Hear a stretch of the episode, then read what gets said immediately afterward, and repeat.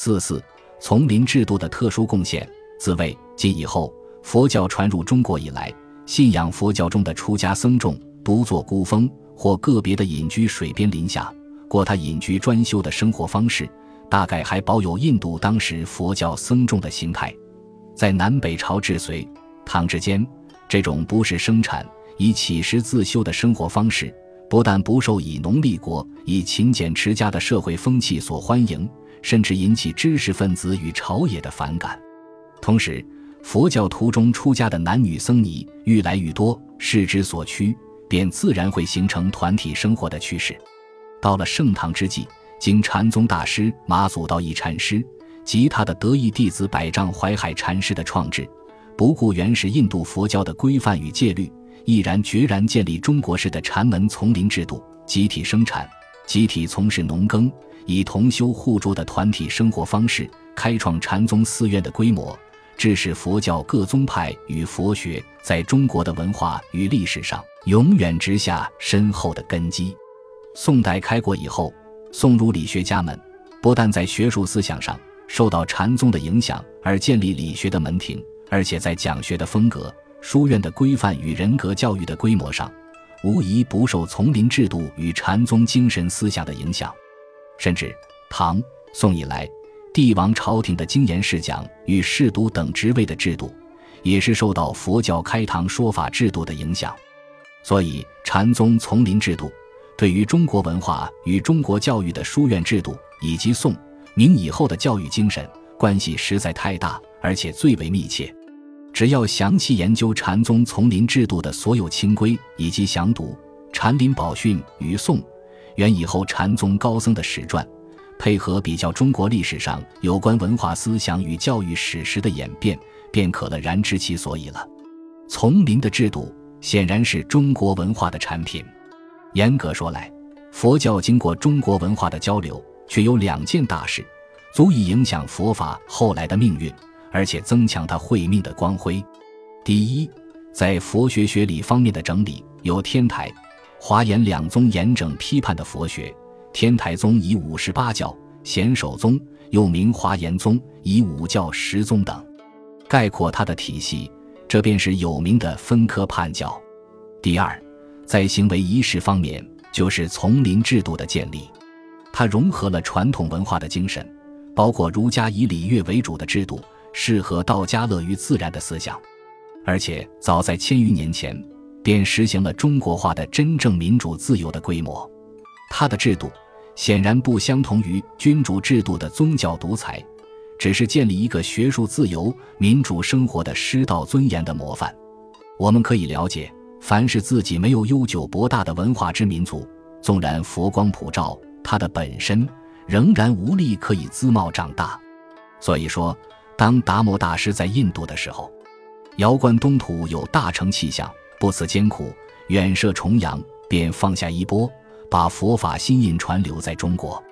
一个文化悠久的国家，历史盛遗在山川名胜的背景，已经足以表示整个文化的光辉。何况他的精神还是永远长存宇宙，正在不断的继往开来呢？仅以丛林创建的制度来说，它给全国的山光水色，已经增加了不少诗情画意，表现出中国文化的风格。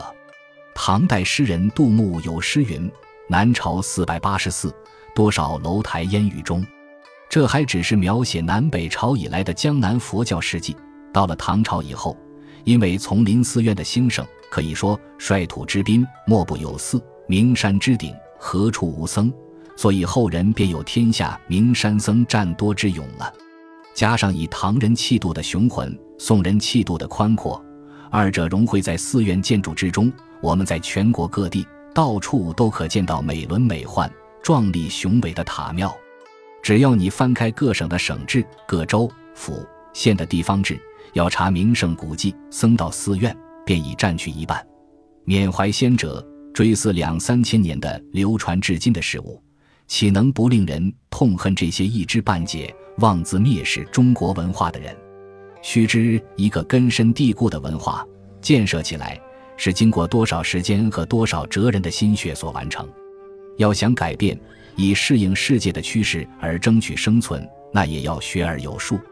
谋定而后动，岂是浅薄狂妄、轻举妄动所能做得到的吗？中国传统文化素来是以儒家为主流，儒家高悬大同天下的目的是以礼乐为主导政治的中心。由于礼乐的治治，就可以实现礼运天下为公的目的。但是经过数千年的传习，一直到了唐代，才只有在佛教禅宗的丛林制度里，实现了一个天下为公的社会。它在形式上固然是一种佛教僧众的集团，然在精神上，它是融合礼乐的真意和佛教戒律的典型，礼失而求诸也。如果讲到一个真善美的社会风规，恐怕只有求之于丛林制度了，但是也还不能作为治国平天下的规模，因为国事天下事与丛林社会相比，其艰难复杂又何止百千万倍？人是一个有情感和理性的生物，无论性何情，只要偏重在那一面，就不能两得其平，结果都不会安定人生的。南宋时代，杭州径山大慧宗杲禅师与温州龙祥竹安世归禅师。恐怕以后丛林衰落，便合力记述历史丛林住持的家言善行，留作后世的准绳，做了一部《禅林宝训》的书。其中高风亮节以及敦品立心的典型，足以与宋元学案比美千秋。如果去掉他僧服的外层，作为为人处事的修养范本来看，一定别有无穷受用，可以启发无限天机。百丈禅师创建丛林以来。他的初衷本意，只是为了便利出家僧众，不为生活所障碍，能够无牵无挂，好好的老实修行，安心求道。他并不想建立一个什么社会，而且更没有宗教组织的野心存在。所谓君子爱人以德则有之。如果认为他是愚智自雄，绝对无此用心。尤其是他没有用事之心，所以他的一切措施自然而然的便合于儒。佛两家慈悲仁义的宗旨了。如果他有事物上的需求，那便会如佛经所说：“因地不真，果招迂曲，岂能成为千古宗师？”在他当时，一般人之所以责骂他是破戒比丘，